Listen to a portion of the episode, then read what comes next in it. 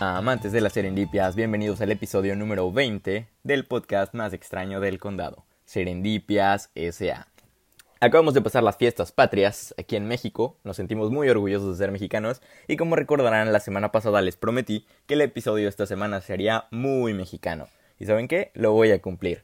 Porque hoy vamos a hablar de un tema muy importante y muy curioso y fue de las primeras cosas que se me vinieron a la mente cuando me pregunté de qué podíamos hablar que tuviera que ver con México. Así que hoy vamos a hablar sobre la historia de los alebrijes. Esas criaturas coloridas, extrañas, curiosas, en fin, son perfectas para este podcast y de ellas vamos a hablar el día de hoy.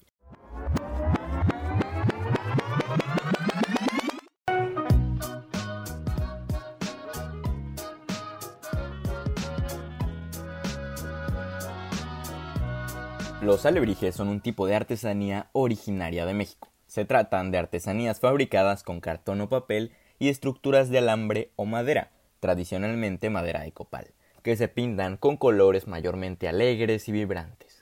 Los alebrijes son seres imaginarios conformados por elementos fisonómicos de animales diferentes. Una combinación de varios animales en uno forma un alebrije.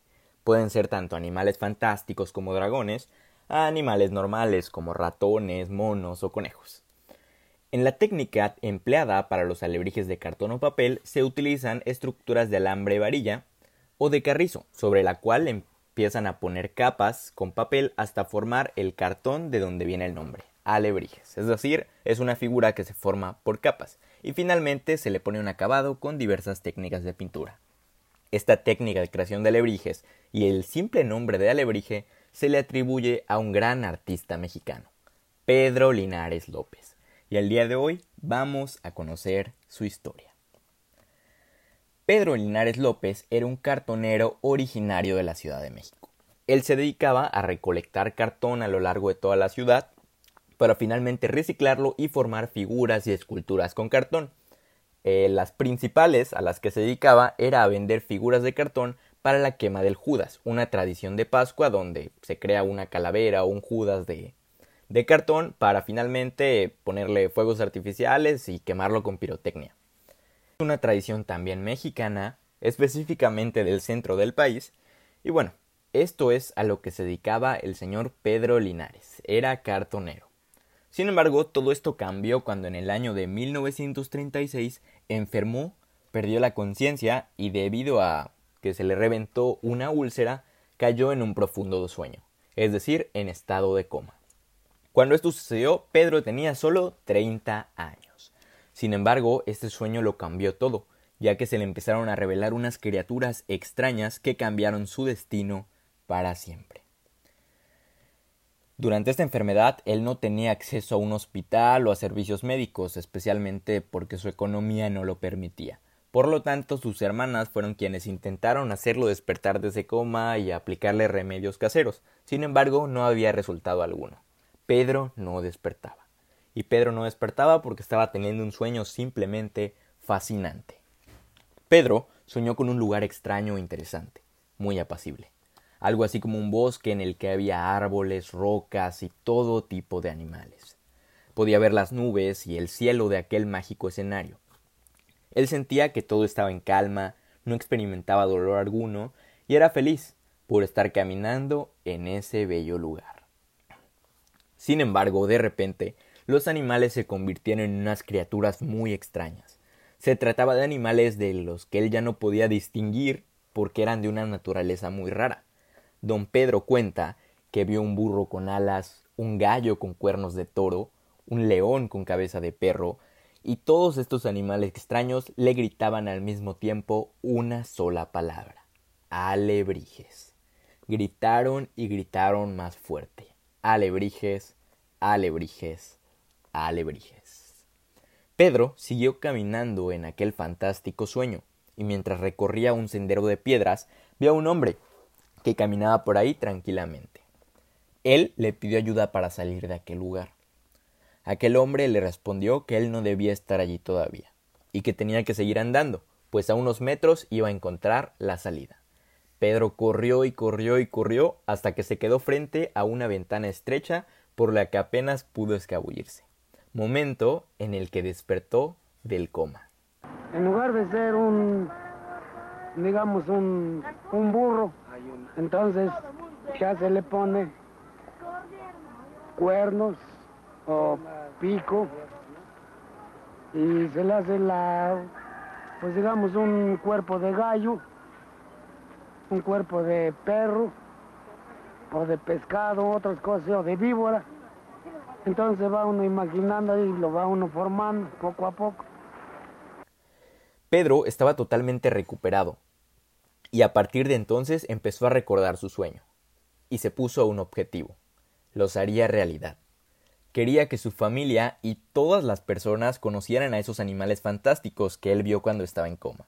Entonces, aprovechando su habilidad de cartonero, que recuerden les dije antes, él era especialista en hacer piñatas, máscaras de carnaval y figuras de cartón, papel maché y todo, entonces aprovechó toda esta habilidad que ya tenía para hacer realidad esos alebrijes. Y esto va muy de la mano con, con una frase que él solía decir, una frase muy icónica por cierto, que era los alebrijes no son reales, pero son reales.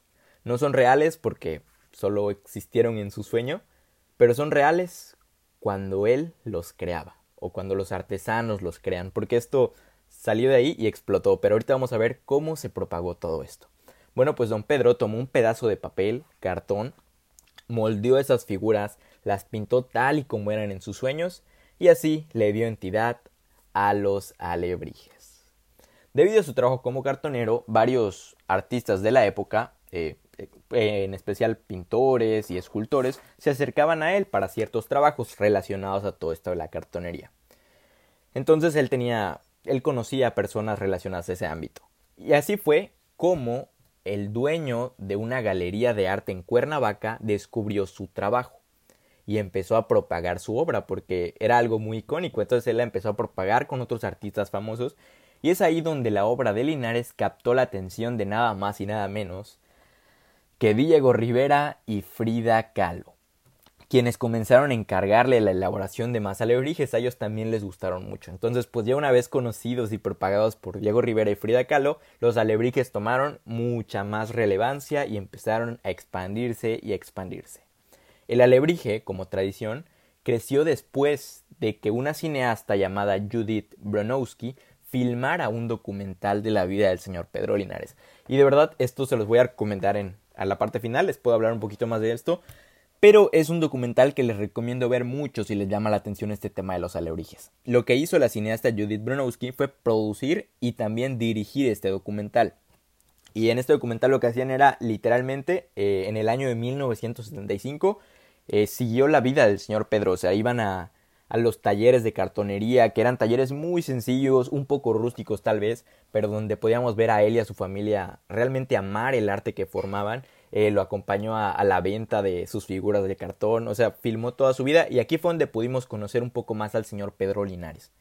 Antes de haber leído sobre el tema de los alebrijes, yo pensé que tenían tal vez un origen más prehispánico o algo parecido, pero no, la verdad es que salieron de la mente de este hombre, que en el que se podía respirar realmente que, amaba el arte. Entonces, pues es un documental muy interesante. El, la cineasta Judith Bronowski hace este documental, lo va a exponer a otros lugares del mundo y los alebrijes cobran aún más relevancia. Así que esta es la forma en la que los alebrijes se popularizan tanto y se vuelven completamente un ícono de México.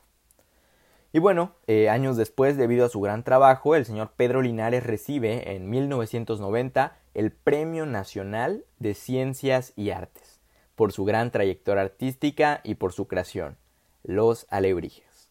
Aún en la actualidad, los hijos y los nietos del señor Linares, así como miles de cartoneros más en todo el país, continúan con la tradición creando alebrijes.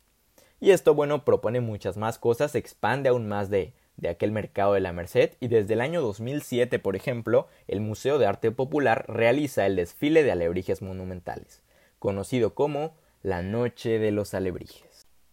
Y esta fue la historia del señor Pedro Linares, esta fue la historia del origen de los alebrijes. Me parece una gran historia de cómo poder tomar los sueños como una inspiración. Entonces esto fue lo que hizo el señor Pedro Linares, pero también muchísimo trabajo duro, ya que él era realmente muy bueno en lo que hacía. Es por ello que recibió el reconocimiento de grandes artistas, como les dije antes, Frida Kahlo y Diego Rivera, quien dijo que nadie más que Linares podía realizar ese trabajo de la forma en la que él lo hacía. Todo el trabajo que Linares efectuó para Diego Rivera y Frida Kahlo se encuentra conservado en el Museo Anahuacalli de la Ciudad de México. Y bueno, a partir de ahí, como les dije, los alebrijes se propagaron mucho más hoy en día, que son artesanías muy famosas que pueden ser encontradas en varios lugares. Uno de los lugares más populares donde se pueden encontrar alebrijes es en Oaxaca, ya que ahí los realizan con madera de copal y también son todo un icono de la región. También ahí existen muchísimos artistas destacados como Efraín Fuentes, Ceni Fuentes, Isaías Jiménez, que se dedican completamente a crear alebrijes. Tienen sus propios principios, como que ningún alebrije puede ser creado con molde, ya que cada uno es único. Así como nosotros las personas, así como los sueños, cada alebrije es único. Estas cosas me hicieron pensar en hacer figuras como las que hacemos ahora. Hay figuras, hay figuras feas, feas, muy horrorosas, ¿verdad? Pero a la misma vez son muy bellas. Si quieres saber aún más sobre los alebrijes, te puedo recomendar muchísimas cosas. Primero que nada, te recomiendo el documental que ya les nombré antes de Judith Bronowski. Este documental se llama Pedro Linares y muestra el seguimiento de un día en la vida del señor Pedro cómo hacía su trabajo, cómo lo distribuía. Es un gran documental y aún fuera de eso me parece muy interesante ya que está filmado en 1975 y muestra un poco sobre cómo era la realidad y la situación de las personas en el país en ese año. Es como un pedacito de la historia de México hecho en pequeño. Y bueno, por eso es que me gusta mucho ese documental. Otra cosa que te puedo eh, recomendar, tal vez más actual, es un mini documental de Vice en YouTube llamado Los creadores de los alebrijes, la última generación de artesanos. Este documental es muy interesante también porque este sigue un día en el trabajo de Felipe Linares, el hijo del creador de los alebrijes y también de su hijo, que sería el nieto del señor Pedro Linares. Entonces, este documental fue firmado en 2018, es relativamente reciente, dura tres minutos, es muy corto, pero muestra cómo siguen hoy en día aún trabajando con los alebrijes y siguiendo la tradición familiar. Y bueno, finalmente te recomiendo como siempre seguirnos en nuestras redes sociales, serendipias.sa, en Instagram y Facebook, porque ahí vamos a estar subiendo algunas fotos que te pueden interesar si ya escuchaste este episodio, las fotos del señor Pedro Linares, los primeros alebrijes, un mural que se le dedicó cerca del mercado de la Merced, en fin, también siempre es bueno imaginarse un poco más las cosas. Pero sí, les recomiendo muchísimo esos dos documentales. Y bueno, creo que aquí vamos a terminar el episodio de hoy. Es un episodio muy mexicano, como les dije antes. Espero que les haya gustado. Espero que hayan aprendido algo nuevo. Y como siempre, antes de irme les recuerdo, sean curiosos, cuestionense todo, infórmense bien y por favor hagan sus sueños realidad. Mi nombre es Eric Zarate y esto fue Serendipias SA. Nos escuchamos la próxima.